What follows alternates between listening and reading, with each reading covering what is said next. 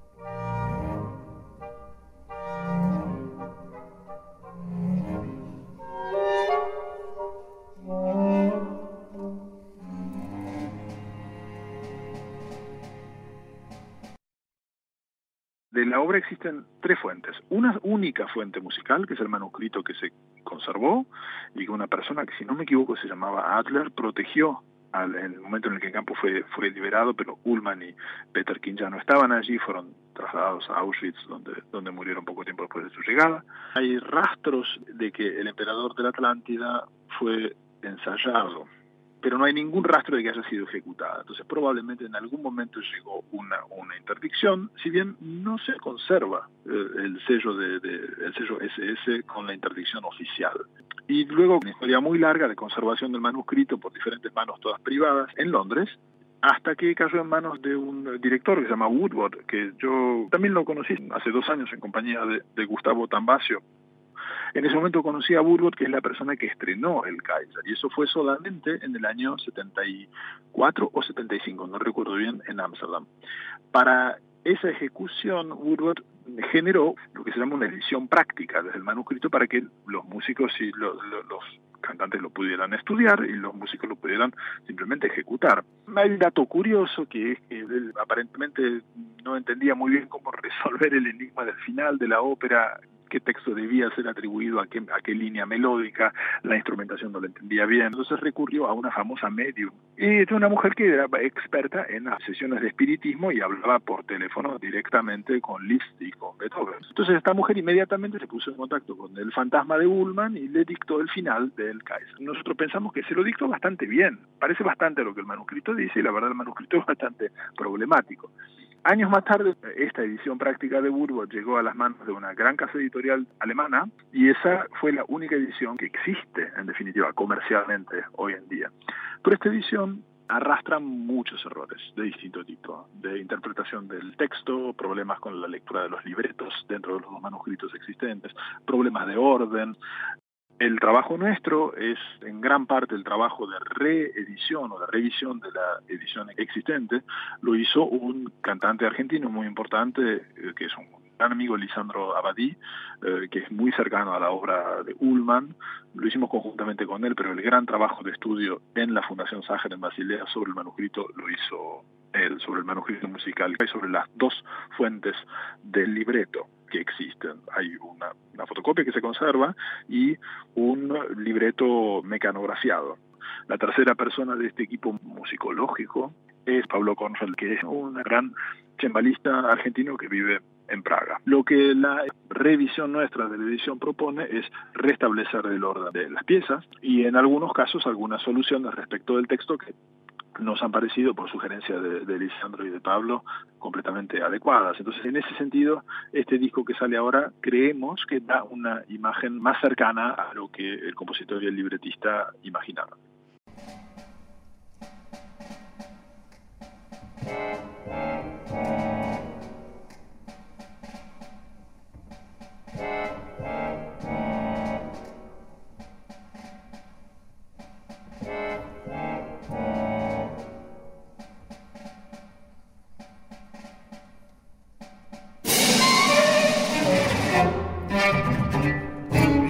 ist es? Fünfmal zweiunddreißig.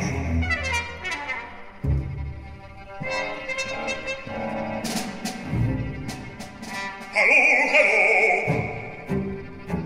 Kaiserische Garde, Haber der Scharwache, Theododum und Diparas, Altras gemäß verdreifacht. Schweifelager! Schweifelager!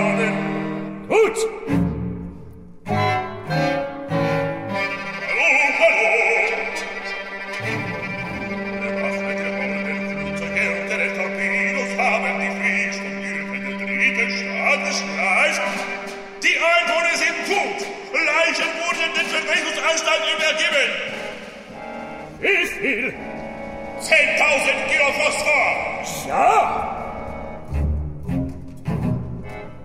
Das Außenamt! Hallo, hallo, Außenamt! Ihr hattet die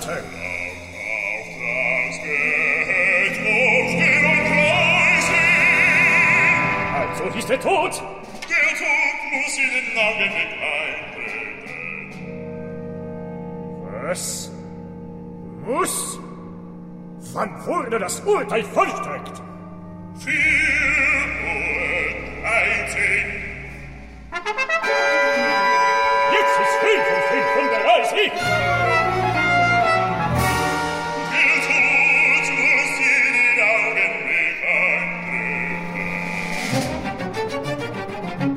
Seid ihr toll geworden? 23 Minuten ist Tode.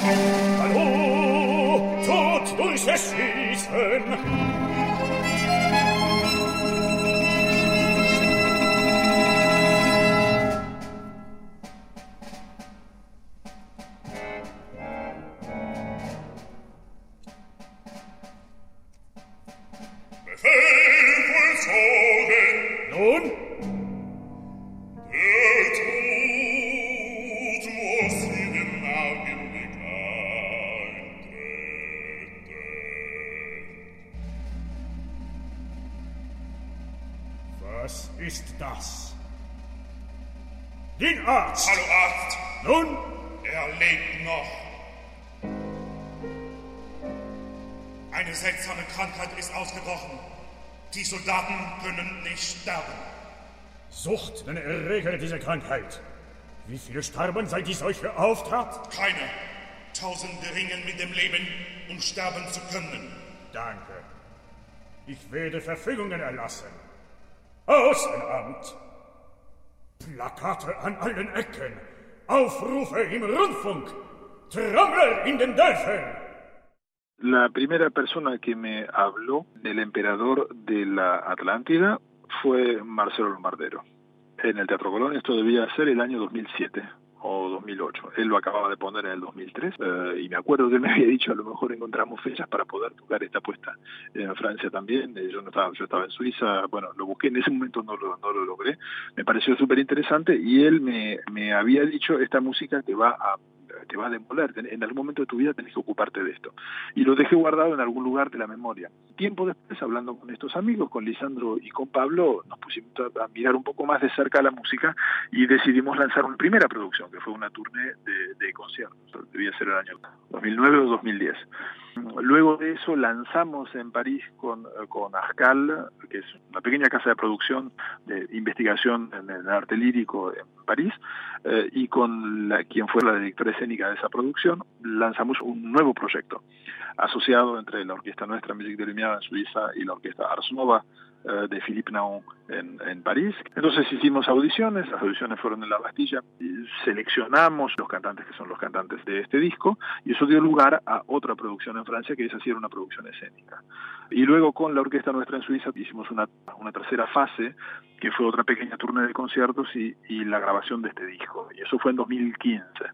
O sea que hemos pasado los últimos te diría, los últimos casi 10 años de nuestra vida han en parte girado en torno al Kaiser de, Víctor Ullmann. Ahora estamos pensando con el Filosófico aquí en Basilea, que es una institución académica, bueno, muy importante de investigación, eh, unas jornadas Ullmann ah, para las que vamos a implicar a todos los especialistas, Heidi Zimmerman aquí en la Fundación Sacher, también Esteban Buch y Bruno Giner, que son especialistas en música y dictaduras, eh, también Ingo Schulz, que es el gran biógrafo del Kaiser, también he hablado de esto con James Conlon, el famoso director. En fin, esperamos que este disco colabore con que podamos generar un poco de oleaje y se generen eh, nuevas producciones y podamos generar nuevas apuestas, ¿verdad?, en torno al Kaiser y que la música se conozca eh, mejor. Wir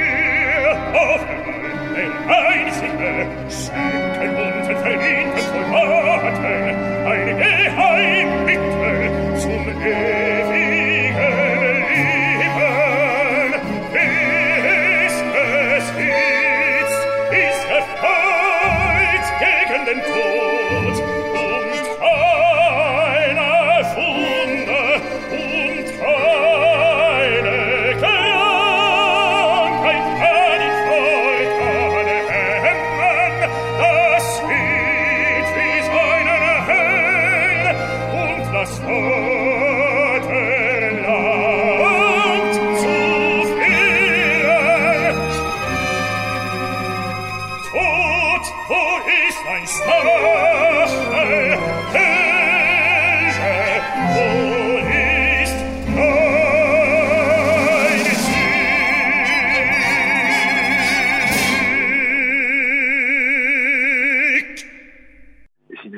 Hacer una referencia al contexto y me parece interesante hacer esa referencia.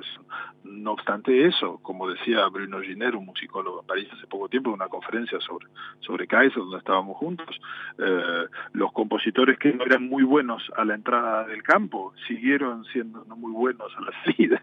Los que eran excelentes, su obra siguió siendo excelente a la salida. Bueno, ese es el caso de Víctor Ullmann. Él ya era un gran compositor en el momento en que tristemente llegó a, a Theresienstadt, ¿verdad?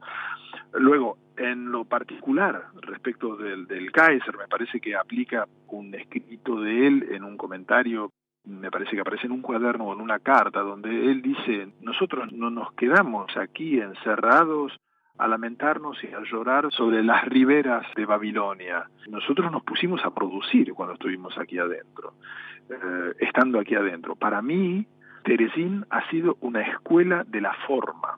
Es cierto que el nivel de condensación, de destilación que él logra con el Kaiser, junto con Peter King, porque el libreto es del mismo nivel que la música, es fabuloso. Se parece un poco a Seis canciones tempranas de Alban Berg y su música es como si fuera un eslabón en la cadena entre Gustav Mahler o, el muy joven Schoenberg y Zimmermann, si querés, o para ir mucho más lejos, eh, Rudion Shedrin, que todavía está vivo.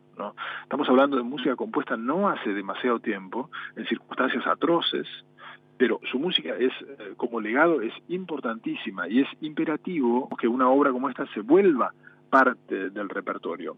Estilísticamente es una cosa de lo más curiosa, bastante ecléctica, pero que tiene perfecta unidad y coherencia. La obra es de, un nivel de densidad y de excelencia y de rigor de la forma muy eh, contundente, pero como color esto oscila entre la joven atonalidad muy de vez en cuando, entre el coté fúnebre y un poco como negramente celebrativo de tal vez de Mahler o de Joven Schoenberg. Pero también hay un humo de cabaret, como en la música de Kurt Weill.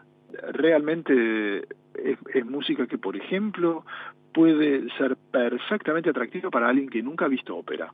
Además es breve de duración y el libreto es espectacular, o sea, la idea de que la muerte se declara en huelga porque se considera él mismo o ella misma un, un esteta, que es lo que le dice al emperador, le diga, oiga, cuando yo era joven, le dice la muerte, la gente venía hacia mí para que yo los recibiera y yo tenía tiempo de dedicarme de cada uno de ellos y que ellos me contaran quiénes eran. Y ellos venían hacia mí eh, sobre sus grandes caballos y, y sus armas brillaban al sol y venían con sus mejores ropas y con las banderas. Hoy en día cualquier idiota aprieta un botón y los tipos vienen hacia mí de, a grupos de 300. Oiga, esto no es posible, le dice la muerte. Entiéndame, yo soy un esteta, yo así no trabajo. Y entonces voy a dejar de hacer mi trabajo. Y se declara en huelga. Entonces la gente deja de morir simplemente. El emperador se vuelve loco. Entonces le dice, no, no, pero oiga, ¿cómo usted va a dejar de hacer su trabajo? Entonces este, entienda que esto no funciona si usted deja de hacer su trabajo. Eh, en el camino ocurre, aparecen otro, otros personajes, otras historias, pero finalmente la muerte accede a ponerle una condición, que es que para volver a poner la maquinaria eh, en marcha, el primero en pasar a través del espejo, como más tarde dice la didascalia, debe ser él. Lo que el emperador finalmente acepta y entonces pasa a través del espejo con la muerte y luego de eso viene un coral y esto es el final, ¿sabes? Es una pieza que dura 55 minutos. Es una música abrumadora, nos ha ido muy bien en todas partes donde, donde lo hemos tocado y en este momento estamos abriendo posibilidades para tocar Kaiser, Festival en Escu en Bucarest, Macho Musical en Florencia, uh, una producción en Estados Unidos que estamos discutiendo justamente en estos días, así que si nos va bien, este disco tal vez cumple su cometido, que era hacer que gente con capacidad de decisión eh, sea sensible a este material y pueda programarlo y que en definitiva mucho más público entre en contacto con esta música.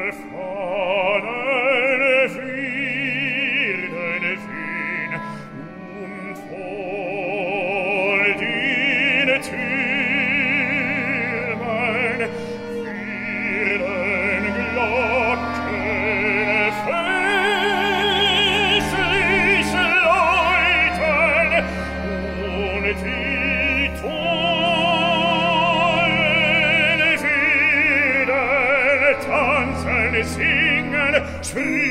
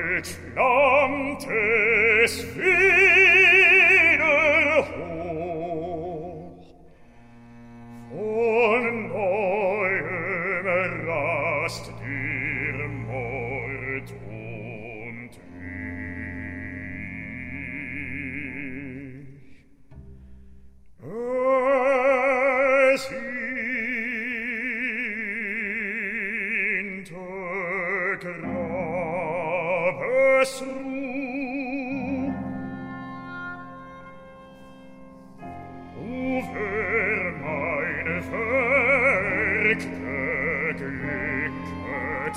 vor.